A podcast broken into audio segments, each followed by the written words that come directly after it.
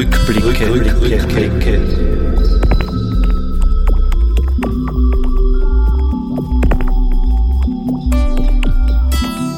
Baudenkmäler im Salzkammergut.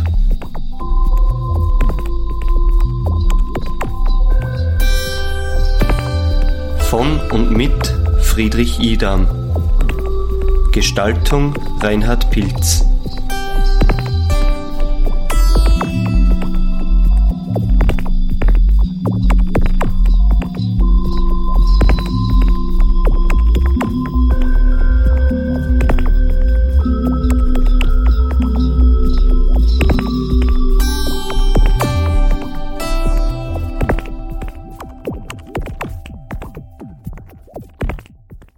Heute zu Gast in Welderwe Hallstatt Johann Rudorfer, Archäologe am Salzberg in Hallstatt. Wir unterhalten uns schon eigentlich seit zwei Episoden über Ausgrabungen, aktuelle Grabungsergebnisse, Holzzimmerungen. Und ein Thema ist natürlich die Konservierung der ergrabenen Hölzer. Also einerseits stößt man hier auf Hölzer, wo du, wie du in der letzten Episode erzählt hast, durch den Lehm, und das finde ich ja überhaupt eine ganz spannende Materialsymbiose, Holzlehm. Ich kenne Holzlehm einerseits, wenn der Lehm trocken ist, weil da ist die Gleichgewichtsfeuchtigkeit des Lehmes geringer als die des Holzes.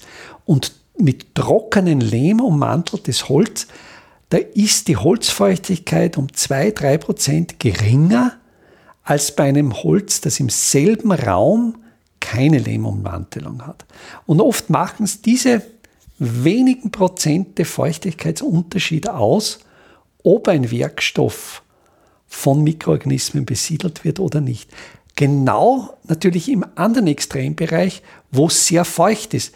Denn Mikroorganismen, für die gibt es ein feuchte Optimum und zu trocken und zu feucht, das mögen sie nicht. Und jetzt der Gedanke, dass auch wiederum der nasse, feuchte Lehm Holz, organische Substanzen tatsächlich über Jahrtausende konservieren kann. Und dann nehmt ihr diese Holzteile eigentlich aus diesem natürlichen Schutzmantel heraus und dann wird es schwierig. Ja, Wahnsinn, was wir uns trauen. Nein, es ist wirklich schwierig. Also, mm, das ist ein ganz hakliches Thema.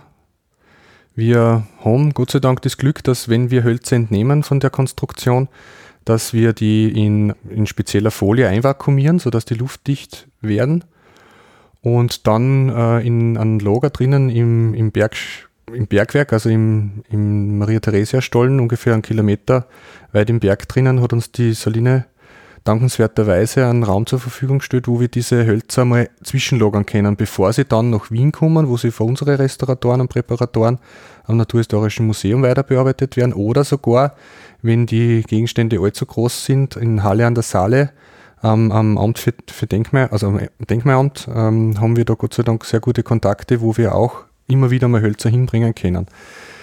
Der Großteil des Befundes also von der Konstruktion selber, bleibt aber im Boden. Also das ist was, mit dem wir in Österreich absolut nicht umgehen können. Wir haben viel zu wenig Ressourcen, um, äh, sage ich jetzt einmal, zwei bis drei Meter oder teilweise noch längere Rundhölzer, wirklich massive Rundhölzer, dauerhaft zu konservieren. Und geschweige denn die Räumlichkeiten und auch nicht die klimatischen Verhältnisse dann, die, die dafür notwendig sind, um so eine Konstruktion wieder an der Oberfläche zusammenzusetzen und eventuell sogar irgendwo auszustellen, um sie also wirklich den Besuchern von, äh, von Museen äh, sichtbar zu machen. Also da wäre fast ein Nachbau interessanter, dass man dann. Das wird natürlich einmal der, äh, die, das Thema werden. Momentan müssen wir uns noch mit äh, der virtuellen Umsetzung begnügen. Zum Glück haben wir aber auch dort, da schon mittlerweile die technischen Voraussetzungen, dass das funktioniert. Es gibt auf der Homepage vom Naturhistorischen Museum das digitale Museum. Das ich werde das in den Shownotes zu dieser Episode, werde das in den Shownotes verlinken. Genau, super, ja.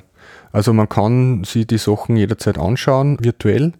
Wir sind dran natürlich, es gibt natürlich auch schon maßstabsgetreue Modelle von dem Stand, der eben jetzt da ist. Man muss aber dazu sagen, dass der ganze Befund auch noch gar nicht fertig ausgeräumt ist. Das wird sich wahrscheinlich nur in den nächsten Jahren ein bisschen hinziehen. Der Bereich, der für uns in den letzten 15 Jahren bearbeitet worden ist, da sind wir soweit fertig. Äh, wir sehen auch ganz eindeutig, dass es in eine Richtung noch weitergeht, die ganze Konstruktion. Da wollen wir in den nächsten Jahren vor werden aber unter Anführungszeichen das Problem haben, dass wir natürlich dann wieder auf zunächst hallstattzeitliche Gräber stoßen werden. Das heißt, wir werden einige Jahre brauchen, um auf diesem Niveau dann überhaupt das Bauwerk fertig untersuchen zu können. Vielleicht noch, vielleicht ein bisschen tiefer noch in die Materie, die Konservierung der Hölzer. Ja. Welche Verfahren werden angewendet? Du hast in einer der vorigen Episoden darüber berichtet, dass Friedrich Morton Mitte 20. Jahrhundert die Grabungsobjekte einfach an der Luft getrocknet hat.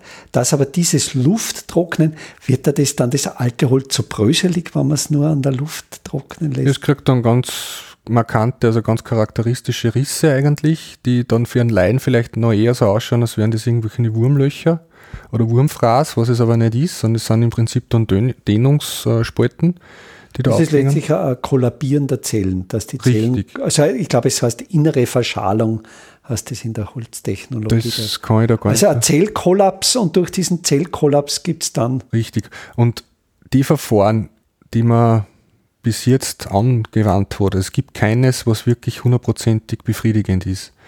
Wir arbeiten mit den Hölzern, die wir bis jetzt entnommen haben, die für uns konserviert wurden. Das sind halt meistens kleinere Gegenstände, also wirklich Artefakte, die es uns auch wert sind, dass wir sagen, okay, ähm, sie, wir, naja, wir, wir, wir geben quasi äh, die Möglichkeit auf, an diesen Hölzern noch irgendwelche naturwissenschaftlichen Untersuchungen zu machen in, in, in der Zukunft, weil ganz, ganz durch ein aufwendiges Verfahren ein ganz bestimmter Kunststoff in diese Zellen injiziert wird. Das, äh, das heißt, das Objekt wird immer wieder mal getrocknet, luftgetrocknet, gefriergetrocknet und die Feuchtigkeit wird entzogen und dann wird es in Bädern, in, in, in, mit einem gewissen Sättigungsgrad an Kunststoff ähm, gebadet, kommt dann nach einer Zeit wieder raus, wird wieder getrocknet und so geht das Verfahren, je nachdem wie groß, wie dick das Objekt ist, einige Zeit so dahin. Und die Zellen sind dann mit dieser Kunststoffmasse gefüllt und die verhindert dann letztlich den Zellkollaps. Ist richtig und das ist etwas, was jetzt nicht dauerhaft funktioniert. Das beste Beispiel ist dafür das, äh, die Vasa in Stockholm, wer vielleicht dieses Schiff aus dem 17. Jahrhundert kennt. Da wird auch immer noch gearbeitet, noch, weil das einfach nicht dauerhaft diesen, diesen konservierenden Charakter hat und dass eben keine naturwissenschaftlichen Untersuchungsmethoden dann mehr möglich sind. Und eins darf man nicht vergessen, also gerade bei den kleinen Objekten, es verliert wirklich, die Objekte verlieren ihren Charakter, sage ich immer. Also man hat dann wirklich den Eindruck, man hat nur noch äh, ein Stück Kunststoff in der Hand. Ja. Das Gewicht geht verloren und es greift sie irgendwie so plastifiziert an einfach und es ist nicht mehr das, was man ausgegraben hat. Es, ist, es hat einen anderen Charakter gekriegt einfach. Aber wie gesagt, für gewisse Objekte, wo man wirklich sagt, okay, das ist jetzt was Einzigartiges, das kennt man sonst nicht, hat man eh keine andere Möglichkeit, da muss man das eh so machen. Das ist natürlich letztlich das Thema der Authentizität. Es gibt ja von ICOMOS, also International Council of Monuments and Sites, das sogenannte NARA-Dokument, wo man sich die Frage stellt, was ist Authentizität, also auch aufs Welterbe bezogen. Und da gibt es ja diese Authenticity in Material, Authenticity in Workmanship, Authenticity in Design, Authenticity in Setting. Und da kommt man definitiv zu dem Schluss, wenn man etwas mit dem originalen Material in der originalen Handwerkstechnik nachbaut, gilt es als authentisch. Also so wie zum Beispiel in Japan dieser berühmte Ise-Schrein alle 20 Jahre neu gebaut wird, aber in der mhm. Authentizität und das gilt letztlich als Original. Mhm im asiatischen Verständnis. Und unser, unser Originalverständnis ist viel objektbezogener. Dann ist das Objekt zwar noch original, hat aber trotzdem den originalen Charakter verloren. Diese Sendereihe gibt es auch als Podcast mit Shownotes und weiterführenden Informationen. Im CBA, dem Cultural Broadcasting Archive der Freien Radios und auf vielen Podcast-Plattformen.